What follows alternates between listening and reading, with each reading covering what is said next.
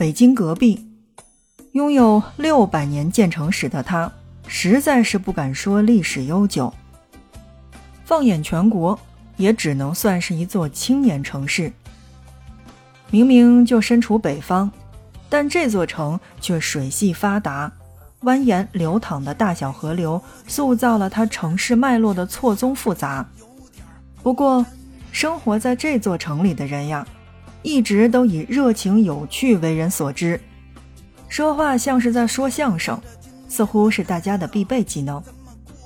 从探索一座城市到沉浸于一种生活状态，这里的日常也许能带给你一些平凡却有意义的启迪。FM 轻奢时光，听着声音去旅行。在今天的节目当中呀，我们来跟大家聊天津。不知道正在听节目的大家有多少是看过《舌尖上的中国》的？在那样的一部纪录片当中呢，有一个旁白是深得天津人心。在天津，早餐的地位往往是超过正餐的。吃过早餐的孩子和没吃过早餐的孩子呢，状态是绝对不一样的。吃美了和没吃美也不一样。所以，如果你问，在天津的话，是不是真的要早起？没错，可千万不能睡到这个大上午再起床出门去游览，那你就真的错过了在天津唯一的美好。没错，在我这儿，它真的是唯一的。所以啊，我们在节目当中先来说说天津的吃。第一个我要推荐到的就是煎饼果子。天津人呢，对于煎饼果子的这个要求严格是出了名的。天津人绝不允许像什么香肠啊、生菜啊，甚至是辣条出现在煎饼果子当中。煎饼也一定要用这个绿豆面做的。我为什么推荐煎饼果子？是因为我个人来说呢，就不太喜欢加什么烤肠啊、辣条呀，再放点什么鸡柳啊。我觉得那个。最原始的那个味道，就是煎饼果子去加油条，那才是最正宗的味道。哎，你想一个这样的场景，摊煎饼真的是一门手艺。一勺子这个绿豆面糊放在这个平底锅的中央，用这个哆啦 A 梦竹蜻蜓一样的摊子，迅速一笔把它画出一个正圆，然后刻上两个鸡蛋摊开，撒上一点葱花或者是香菜，然后再将这个煎饼翻面儿。放上油条，再用这个刷子刷上这个各种的酱汁儿以及腐乳，包括一点点辣椒，迅速的折叠装袋儿，整个过程是十分的干脆利索，没有什么其他的我们所谓的杂味儿，就是那个香香的那个煎饼的那个味道，这才是那个最纯正的小时候吃的那个煎饼的味道。所以要值得注意的是呀，在天津吃煎饼果子，真的是无需去信什么美团呀，然后什么大众点评呀。我告诉你，就是那居民楼下排队的那个煎饼摊儿，味道就基本是不会差，所以不会去找那个大家所谓的那个最正宗的那摊儿。我觉得哪个都挺正宗，所以在节目当中，我第一个推荐到的就是去天津一定要去试试煎饼果子。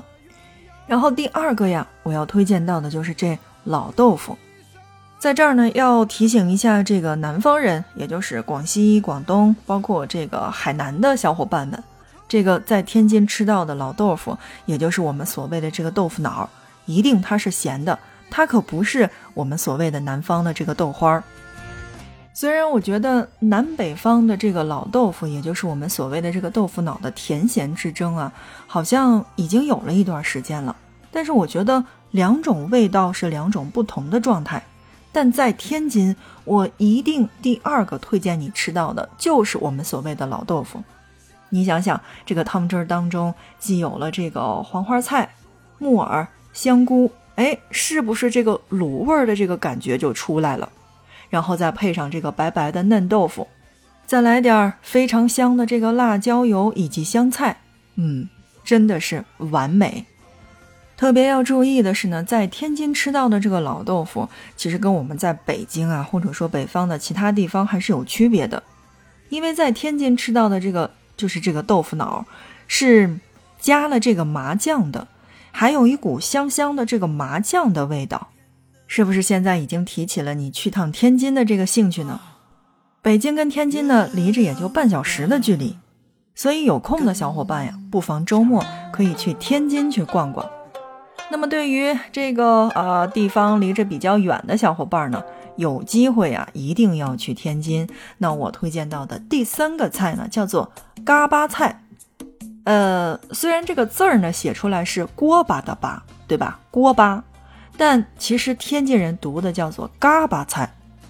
十几种调料制成的卤汁当中，又加入了切成柳叶状的这个薄煎饼，再撒上辣椒油、芝麻酱，包括酱豆腐汁儿，还有香菜，就成了一碗正宗的嘎巴菜。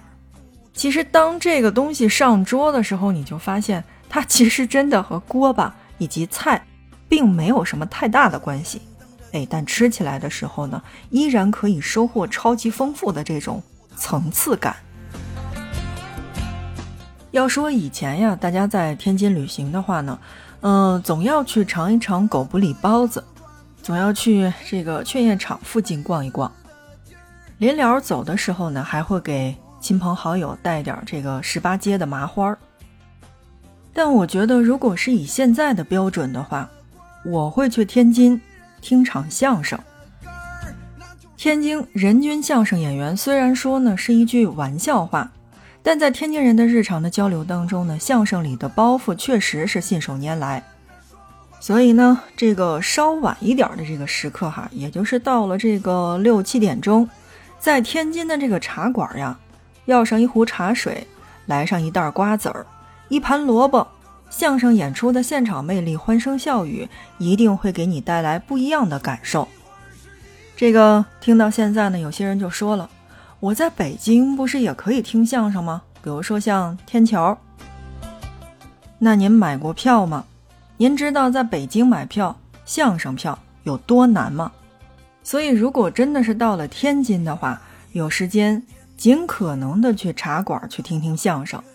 所以在下面的时间当中，我们推荐几个小的地方。如果大家真的是有空又喜欢的话，那您可以去买票了。首先，第一个我们介绍到的是千祥义相声茶馆。百年老号千祥义茶馆呢，已经从这个金沟第一商业街搬到了购物中心当中，但古色古香的装修风格还保留着传统的味道。演出呢，几乎是每天都有，两个小时的演出当中，老中青三代演员轮番上阵，快板呀、相声，一口气大家都可以欣赏得到。而剧场当中呢，还设有一个小型的天津相声博物馆。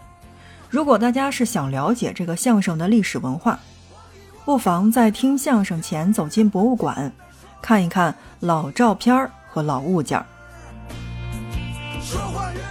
第二个呢，我推荐到在天津就可以听相声的地方呢，叫做西岸相声茶馆。这家开设在天津人民公园里面的西岸相声剧场呢，已经经营了有十余年。是天津首家园林当中的曲艺剧院。相声剧场呢，面积不算太大。那么一楼呢是散座，二楼是包厢。